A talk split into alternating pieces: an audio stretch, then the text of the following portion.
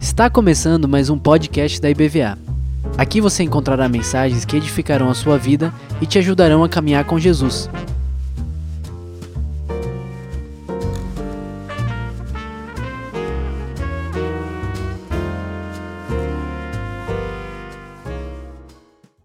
Vamos dar uma salva de palmas bem linda para o Senhor, bem bonita. Glória a Deus. Glória a Deus. Que bênção, que banda abençoada. Boa noite, igreja. Graça e paz, amém? Tudo bem com vocês? Glória a Deus. Ah, privilégio estarmos juntos, cultuando, adorando o Senhor, louvando o nome dele. Tenho certeza absoluta que o Espírito Santo já tem falado do seu coração, você já tem sentido a graça, a presença do nosso Senhor Jesus sobre a sua vida nesse ambiente. Quero compartilhar com vocês uma palavra. O Senhor colocou no meu coração ontem em oração, perguntando ao Senhor o que poder compartilhar com vocês. E meu coração repousou nessa, nessa perspectiva, nesse texto. Eu creio que o Senhor tem uma palavra nos nossos corações. Amém, querido? Glória a Deus. Abra sua Bíblia, por favor. Eclesiastes, capítulo de número 4, versículo de número 9. Eclesiastes 4, versículo de número 9. Eu tenho falado bastante isso, acho que da última vez até que eu, que eu compartilhei aqui uma palavra, eu falei também isso, mas eu quero repetir aqui uh, a respeito de, um, de três princípios ou um tripé né, três fundamentos em que a obra de Deus, a vontade de Deus, né, a respeito da nossa vida, é, o movimento de Deus acontece. Né, todo movimento, toda obra, a vontade do Senhor, ela é fundamentada em amor. Ela sempre é fundamentada em amor. Mas ela é também revelada na graça. Então, a graça do Senhor é revelada, mas para que no fim se consome em comunhão. Para que no final tenhamos comunhão com Deus e uns com os outros. Amém, queridos? Então guarde isso no seu coração. Se você quer avaliar algo, se é de Deus ou não, você avalia se aquilo está fundamentado em amor. Se aquilo revela graça de alguma forma e se aquilo se consuma em comunhão. Aí certeza absoluta que Deus está no meio desse negócio. E por que, que eu estou repetindo isso? Porque eu quero compartilhar com vocês, gente, sobre é, um tema, um assunto, que para mim assim é, é gostoso de falar. Sobre amizades. Amizades que curam. Eu sou uma pessoa que amo fazer amigos. Tenho amigos em muitos lugares. Sou fácil de fazer amigos. Eu me entrego assim facilmente. A minha esposa até sempre diz Disse, amor, você se doa assim. Tem coisa que tem que deixar reservada. eu conto logo os sonhos, tudo. Eu conto logo um monte de coisa. Né? Então, eu sou fácil fazer amizades. Os lugares onde já morei, deixei amigos. Lugares onde eu passei, às vezes, até pouco tempo, consegui fazer amizades. Alguns foram embora do país, outros é, moram ainda por aqui, Estou fazendo novos amigos aqui também. Esse tema é importante para mim e eu queria compartilhar isso com vocês, usando esse texto como uma base para nós conversarmos. Eclesiastes 4:9. Antes de ler o texto, vamos fazer uma oração, queridos. Em nome de Jesus, feche seus olhos. Senhor, nós louvamos o teu nome, Pai. Nós te glorificamos por estarmos nesse lugar, estarmos nesse ambiente de família, nesse ambiente de irmãos, Senhor nesse lugar de oração, nesse lugar de comunhão, de discipulado, Senhor. Um lugar onde a tua presença, Senhor, se manifesta, aonde, Senhor, a tua bondade se revela aos nossos corações. Te pedimos, ó Deus, que a tua palavra seja poderosa, Senhor, nas nossas vidas nessa noite, que entre como uma espada de dois gumes, que revele o teu propósito e a tua vontade. Ah, Senhor, me coloco nas tuas mãos, te peço que no nome de Jesus, eu jamais, de maneira nenhuma, atrapalhe o que o Senhor quer falar conosco nesse lugar. Perdoe nossas falhas, nossos pecados, fique à vontade entre nós, em nome de Jesus. Se você quer assim, diga amém. Eclesiastes 4,9 diz assim: Melhor é serem dois do que um, porque tem melhor paga do seu trabalho. Porque se caírem, um levanta o outro, o companheiro. Aí, porém, aí, porém, do que estiver só, pois caindo não haverá quem o levante. Forte isso, né, gente? Também, se dois dormirem juntos, eles se aquentarão, mas um só, como se aquentará? Se alguém quiser prevalecer contra um, os dois lhes resistirão. O cordão de três dobras não se rebenta com facilidade. Quem já conhecia esse texto aqui? Um número razoável, um número bom. Bem, é autoexplicativo. Está falando da importância de você não caminhar só. Você precisa estar com alguém. Você precisa ter pessoa do seu lado.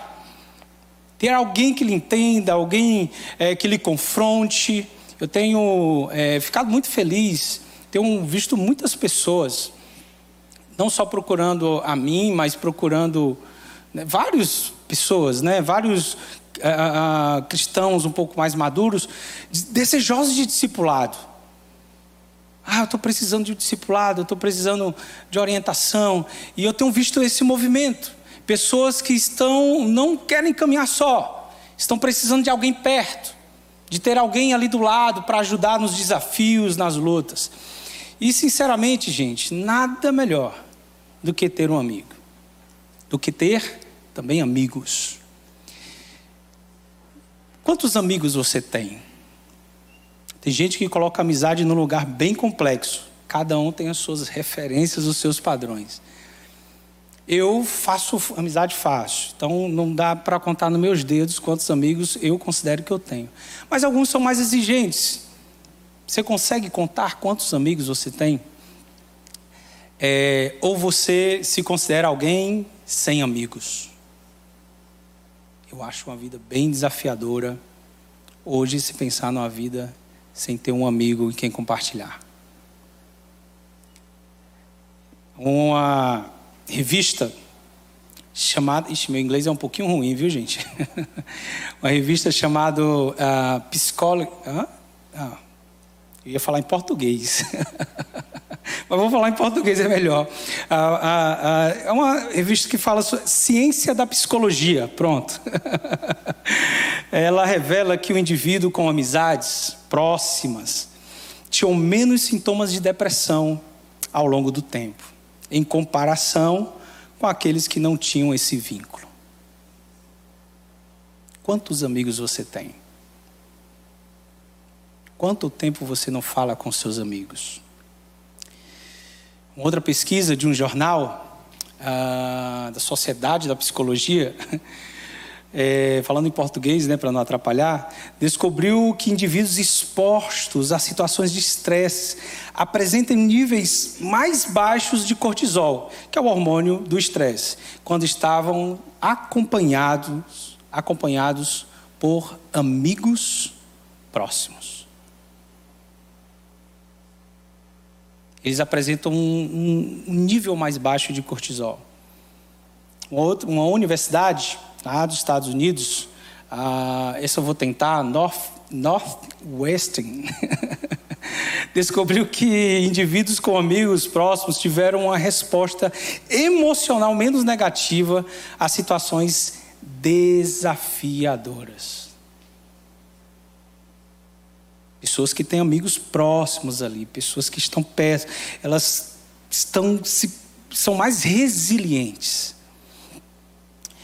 Ah, amigos, também uma pesquisa comprova que pessoas que têm bastante amigos ou amigos bem próximos ajuda também nas prevenções de transtornos mentais ou até mesmo transtornos de dependências, seja ela química, alcoólica. Quem tem amigo consegue enfrentar alguns desafios com mais facilidade. E aí eu quero mais uma vez perguntar: quantos amigos você tem? Onde estão os seus amigos, amigas? Quanto tempo faz que você não senta e para para conversar com um amigo ou com uma amiga. Será que você está caminhando sozinho, sozinha? E a Bíblia aqui está dizendo que de dois é melhor, o pago é melhor, a recompensa é maior, se cai o outro levanta. Como, está, como estão as suas relações? Nós temos muitos exemplos bíblicos falando a respeito de amizade. Nós temos referência, por exemplo, de Davi e Jonatas, que eram amigos próximos, íntimos, amavam o outro com a, com a, com a alma. Nós temos exemplo de Ruth e Noemi, que tinham um parentesco, mas diante dos desafios, das lutas e das perdas que tiveram, não tinham mais nenhuma obrigação uma com a outra, e mesmo assim elas se aliançaram. Ruth ficou perto dela e a amou como amiga, como alguém de sua família.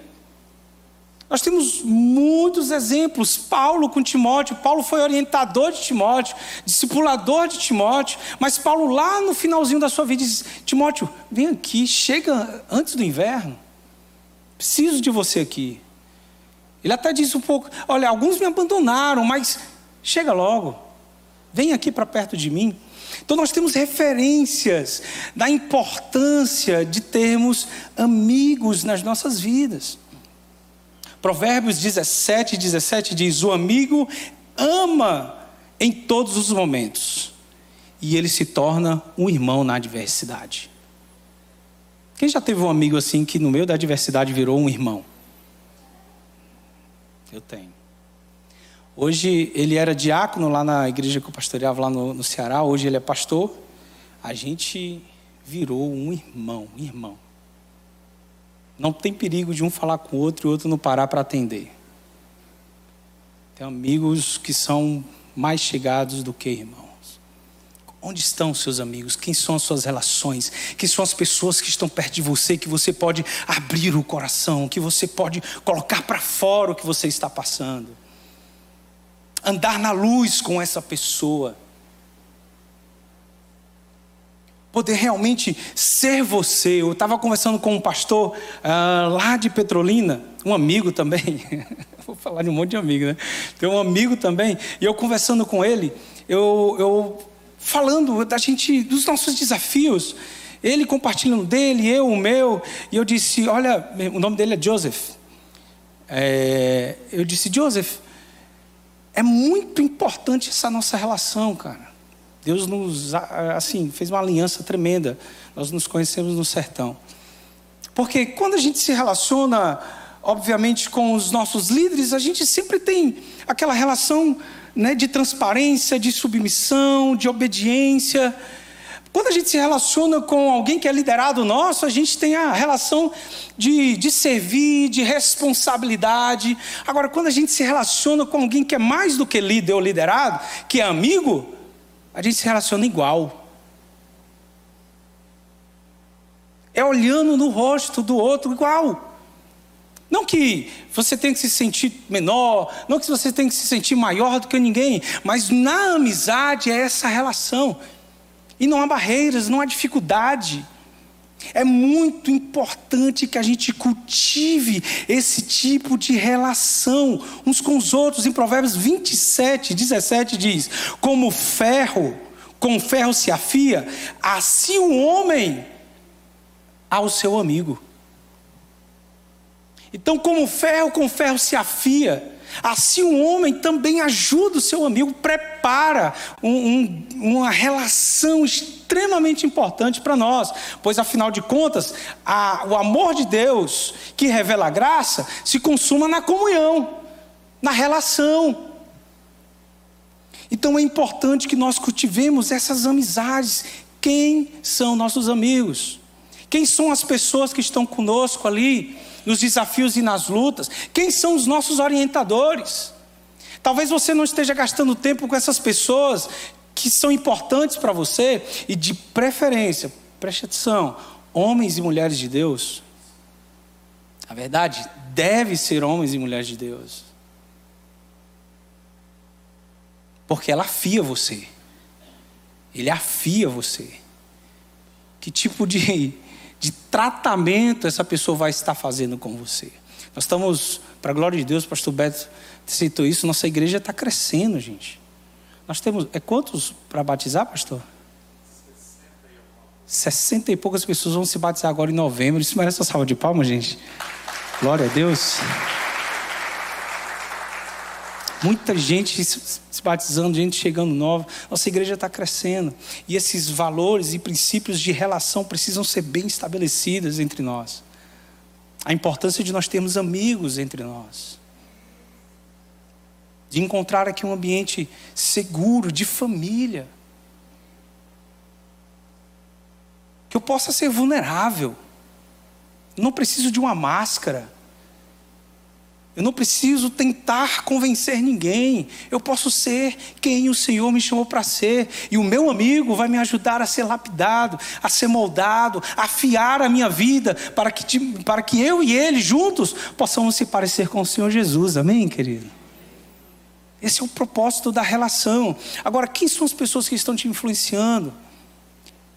Você passa mais tempo assistindo quem, ouvindo quem? Quando Adão e Eva cometem a bobagem, que Deus procura Adão, Adão se esconde, e aí depois ele aparece lá com a cara toda envergonhada. Aquela cara que você fica quando vai orar, quando comete a bobagem, né? Oh Deus. Aí disse: Não, Senhor, porque eu ouvi tua voz, eu estava nu e fiquei com vergonha. Aí ele disse: Quem?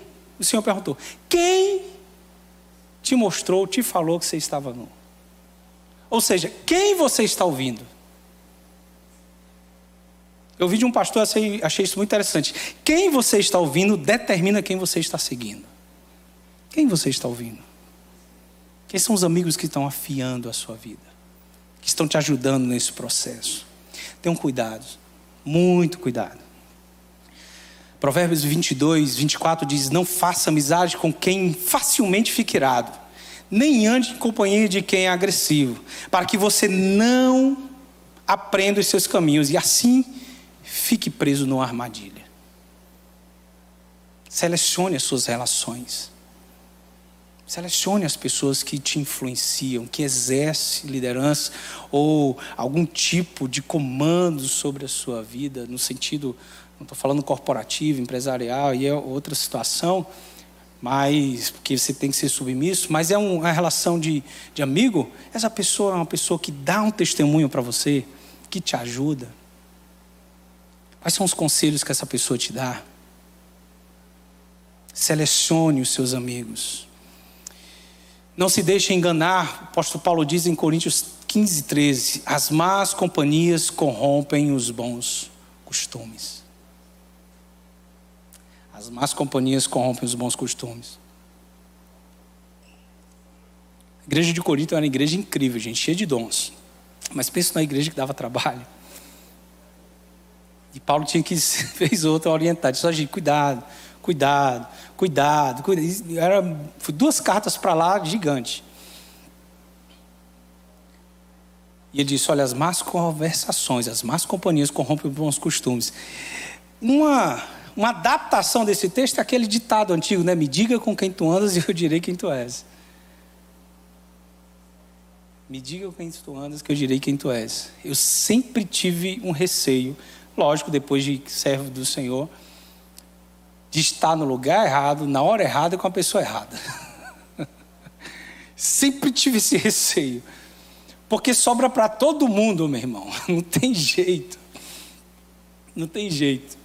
Eu me lembro quando eu cheguei lá em Orolândia, a aproximação que nós tivemos com o povo lá foi o futebol. Futebol, amo futebol, apesar de não jogar quase nada, mas eu amo futebol. Perguntaram para mim, disse, pastor joga bola? Eu disse, não sei se joga o que presta, mas tenta. Aí pediram para mim treinar o sub-17 para jogar o campeonato, isso bora. Quem não sabe fazer ensina, não estou brincando. É, mas eu fui treinar o sub-17. Gente, no semifinal deu uma confusão confusão mesmo. E o técnico era o pastor. Eu disse, meu Deus, e agora o que, que eu faço? Se eu for lá tentar separar, vão pensar que eu estou indo brigar. Se eu fico aqui, vão dizer, o pastor não fez nada. eu disse, e agora, meu Deus do céu? A preocupação de estar no lugar errado, na hora errada, com a pessoa errada. Quando a coisa quis amornar um pouco ali, dar esfriadinha, cheguei, eu disse, calma gente, vamos vir para cá, negócio de confusão, todo mundo se divertir. Aí lá vem o organizador botando todo mundo que estava na briga para fora. Quem ele queria botar para fora? Eu.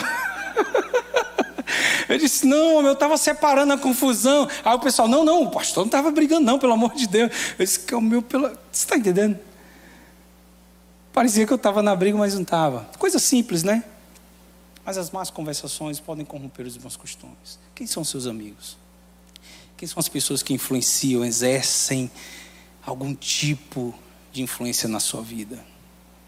Eu quero contar para você, e essa é para mim a, a história principal desse momento aqui, a respeito de Lázaro, que está lá no capítulo 11 de João, nós não vamos abrir. Mas eu sei que você conhece, capítulo 11 do Evangelho de João, sobre Lázaro, amigo de Jesus. Jesus era amigo da família, das irmãs de Lázaro, de Lázaro. E no capítulo 11 fala que Jesus recebe a notícia das irmãs que Lázaro estava muito doente. Lázaro estava mal. E precisava que Jesus fosse lá, olha, seu amigo, a pessoa quem você ama, está muito doente. Lázaro encontrou-se com o desafio, com a luta. Quem não se encontra com desafios, com os desafios da vida e com as lutas? Quem de nós estamos livres das dores, das doenças? Nenhum de nós. Lázaro se deparou com o maior desafio da vida dele, tão grande que ceifou a vida dele. Lázaro morreu. Humanamente falando, não haveria mais chance para Lázaro. Chegou o fim. Ninguém poderia fazer mais nada por ele. Só que o amigo de Lázaro, não há limites para esse amigo dele. Não há nada impossível para esse amigo de Lázaro. Lázaro era amigo do dono da vida. Lázaro era amigo do pão da vida. Lázaro era amigo de Jesus. Lázaro era amigo daquele que curou enfermos, dos mais desafiadores que você imagine. Lázaro era amigo daquele que encontrou uma viúva enterrando um único filho. Olhou para ela e disse: Não chores. Tocou no esquife, pegou a criança e devolveu para a mãe. Lázaro era amigo do Senhor dos Senhores e do Rei dos Reis, o nosso Senhor Jesus. Essa noite, palavra que eu quero assim firme no seu coração a respeito da importância da amizade é de que nós precisamos ter amigos aqui, mas o Senhor nos chama para ser amigos dele. Ele pode ser o nosso melhor amigo. Nosso melhor amigo. Lázaro está vivendo esse desafio. Lázaro está vivendo essa luta. Mas ele pôde contar com alguém, até mesmo quando ele não sabia que era mais possível. Porque morreu, chegou o fim. Imagine você ter esse currículo, dizer: Eu sou amigo de Deus. você, já, você já viu aquela pessoa que se sente importante porque é amigo de alguém muito importante? Eu já. Eu sou amigo do fulano de tal. Eu sou amigo do famoso tal. É ou não é verdade? É verdade, gente. E muitas vezes tem algumas relações até de privilégio, pelo fato de ser amigo de alguém importante, e a coisa facilita, não tem nada de errado com isso. É amigo. Afinal de contas, um amigo pode ajudar o outro, tem que ajudar o outro. Lázaro era amigo de Jesus. O que eu quero junto com você nessa noite, querida, é dizer: o Senhor nos chamou para essa relação com Ele de amizade, de intimidade. Existe um lugar de intimidade com Jesus onde nós podemos nos tornar amigos dele. Existe um lugar de relação com Jesus onde nós podemos nos aproximar dele, de modo que agora ele vai dizer: Eu não vos chamo mais de servo, mas eu vos chamo vocês de amigos. Imagine esse privilégio, queridos. Ah, me dá outros exemplos, pastor. Claro que eu te dou. O Senhor fala a respeito de Abraão. Tiago diz que Abraão obedeceu a Deus de modo que tornou-se conhecido como amigo de Deus. Certa vez é, se levantaram contra Moisés e Deus chegou assim para os que se levantaram e disse: peraí, peraí, calma aí. Olha, com vocês eu falo como a profetas, por sinais, por visões. Agora com Moisés não. Eu falo como um amigo conversa com outro, face a face. Existe um lugar de intimidade que o Senhor está nos chamando para viver com Ele. Existe uma amizade mais profunda do que qualquer outra, que o Senhor está chamando a mim e a você para viver com Ele. Chega de uma superficialidade espiritual. Chega daquele arrozinho com feijão pequeno, aquela mesma é, relação de vir a um culto, canta uns louvores, ouve uma pregação e vai para casa, e no outro dia a vida é a mesma. Não, o Senhor está nos chamando para uma amizade, para uma intimidade, para uma relação profunda, de modo que agora eu ando com meu amigo todos os dias, toda hora, em todo lugar. Ele é meu amigo.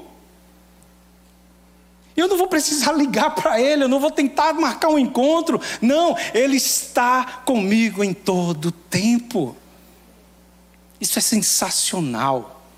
Isso é uma relação que ele nos chama para viver com ele. No grande juízo, e aí os, é, a galera da escatologia pode ajudar vocês depois, eu não sou bom em escatologia, apesar de eu estudar um pouco, mas não. Mas num dos juízos, num dos julgamentos, quando alguns chegarem para o Senhor dizendo: Olha, profetizei no teu nome, expulsei demônio no seu nome, curei no seu nome, fiz isso no seu nome, no seu nome, ele vai dizer: Alguns, apartem-se de mim, eu não vos conheço. Peraí, pastor, mas, pô, fazer a obra, expulsar, curar, fazer tudo isso não é de Deus? Claro que é de Deus. Mas isso só é de Deus quando eu tenho intimidade com esse Deus, quando eu sou amigo desse Deus. E quando ele diz parte-se porque eu não vos conheço, o original dessa palavra, ela significa eu não tenho intimidade com vocês. O Senhor Jesus ele disse: Olha, quando você for orar, entra no teu quarto o quarto é o lugar onde nós temos a maior intimidade na nossa vida. O quarto é o lugar onde nós somos quem nós somos. É o lugar que você não leva qualquer pessoa lá. É o lugar seu, da sua esposa, do seu marido. Você ainda não é casado, mas é seu. É íntimo, é reservado. E o Senhor diz assim: quando você for entra nesse lugar íntimo, nesse lugar secreto, nesse lugar seu, fecha a porta e me busca em secreto, porque lá eu me revelarei, lá eu estarei com você. Ele está chamando, vamos para um lugar de maior intimidade sua. Ou seja, eu quero me tornar seu amigo. É essa relação que eu quero com você. Quando é, Judas aceitou as 30 moedas de negociação, Judas não estava vendendo aos, aos fariseus um lugar geográfico de onde Jesus estava. Revelando um lugar geográfico onde Jesus estava. O que Judas estava negociando era o seu lugar de intimidade na relação com Jesus, porque Jesus o tinha como amigo, embora ele não tivesse Jesus como amigo. Mas Jesus o tinha como amigo. Tanto que quando ele chega, Jesus olha para ele e diz: Amigo, aqui vieste. Recebe o beijo. E com um beijo me traíste. Então Judas negociou a intimidade, a amizade. E Jesus chama ele de amigo. Jesus não é hipócrita, gente. Jesus não usou de sarcasmo ali. Jesus falou a verdade, olha, amigo. Chamou Judas de amigo. E Jesus ele ama fazer, ele no seu ministério aqui, ele amava fazer amigos e continua amando fazer amigos. No maior desafio da vida dele, prestes a enfrentar a cruz, levar sobre si o pecado de toda a humanidade. Queridos, se os nossos desafios, as lutas, os pecados que nós enfrentamos já nos incomoda, Eu não sei você, mas eu fico mal quando eu percebo que eu fiz algo errado, que não era para mim ter feito aquilo, não era para mim ter falado daquela forma, não era para mim ter pensado daquela forma. Isso mexe, me entristece, me abate. Imagine só Jesus tomar sobre si o pecado de toda a humanidade. Que aflição, que angústia. E no momento de maior angústia da sua vida, ele chama três mais próximos e diz: Olha, minha alma está profundamente angustiada. Orem comigo. Eu vou um pouco mais adiante. Quando ele volta, os amigos estão dormindo.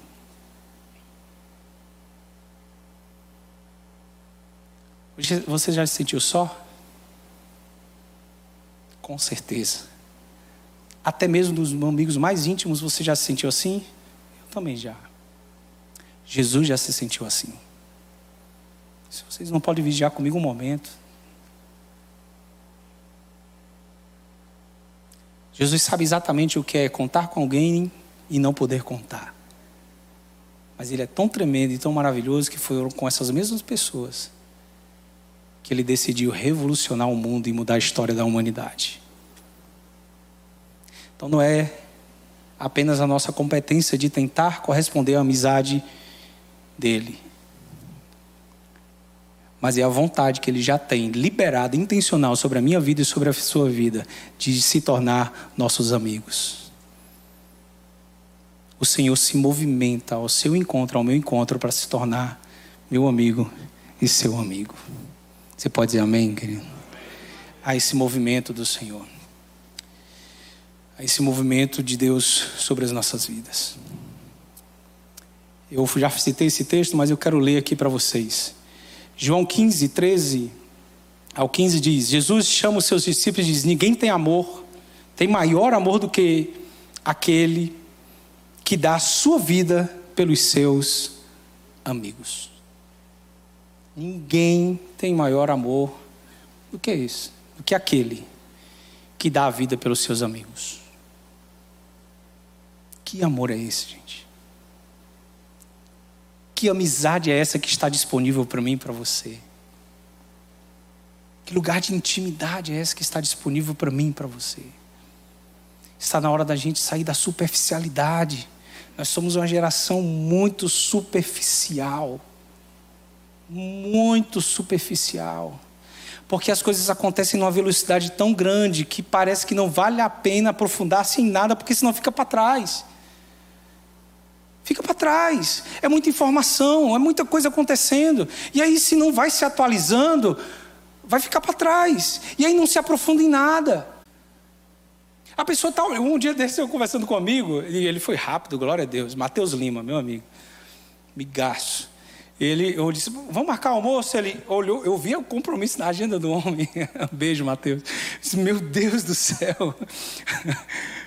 Aí ele, esse dia que dá, pastor, pronto, marcado. Nos encontramos na semana seguinte. Mas você percebe, estamos ocupados, estamos cheios. É difícil a gente ter tempo para se relacionar, para se encontrar, para tomar um café. Deixa eu ser sério para você, querido. Conversa com os poucos mais antigos. Pessoas mais maduras, elas tinham tempo de sentar na calçada quando tinha mais segurança até, né? Tinha tempo de se encontrar, bater um papo. Me fale para mim, pergunte para eles, aliás, se tinha tanto problema emocional como hoje.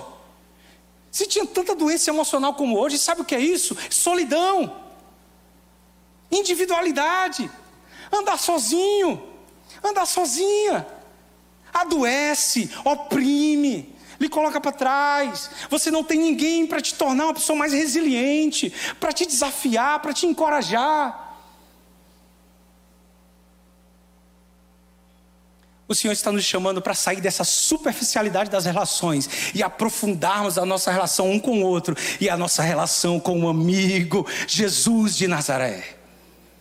Ele está nos chamando para esse lugar, para essa intimidade profunda. Diz: ninguém tem amor como esse, como eu tenho por vocês, eu dou a vida por vocês, pelos meus amigos. E ele diz, como eu já citei, já não vos chamamos mais de servo, mas de chamamos de amigo. Porque o servo não sabe o que, o, que, que o seu senhor vai fazer, mas o amigo sabe. O amigo sabe. A banda pode se dirigir para cá, por favor? Obrigado. O amigo sabe. Charles Spurgeon diz que a maior amizade que alguém pode ter é com Deus. Quando você é amigo de Deus, ele se torna seu conselheiro, seu refúgio e a sua fortaleza. Uma outra vida velista diz que a verdadeira amizade com Deus é o segredo da verdadeira felicidade. Como está a sua amizade com Deus?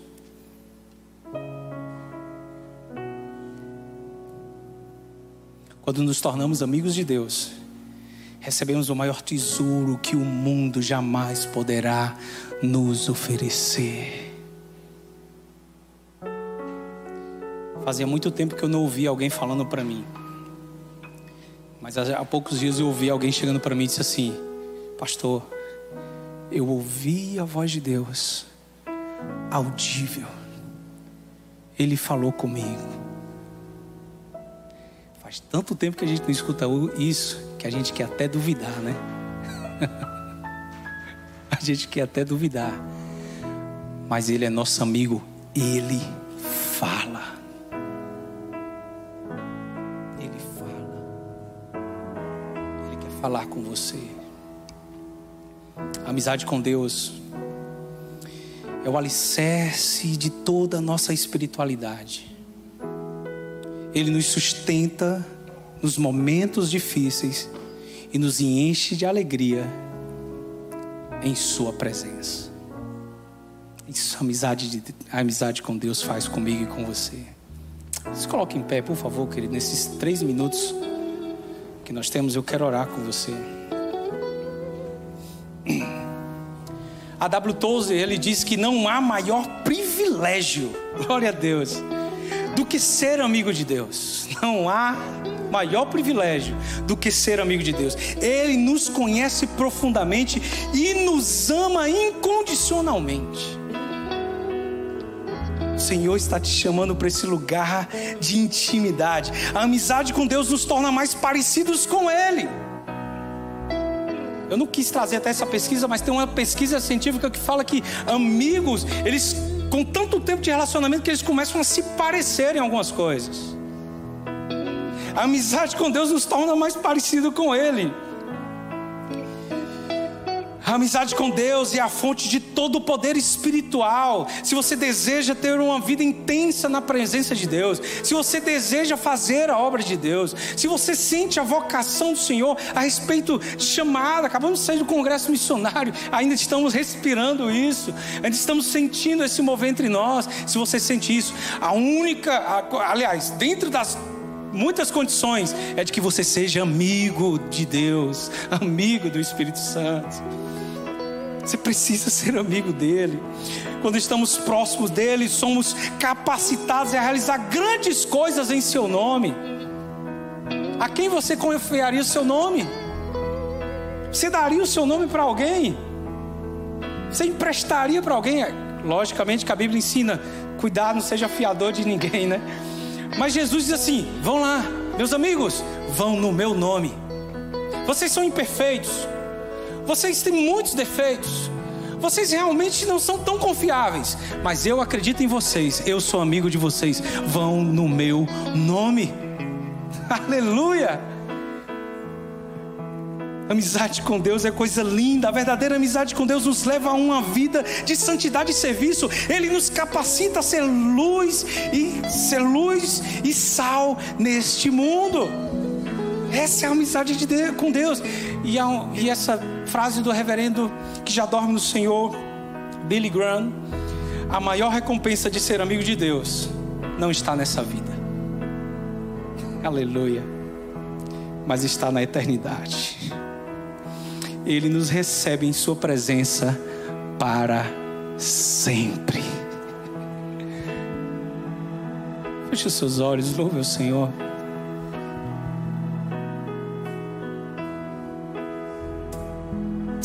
Espírito Santo. Oh, Espírito Santo.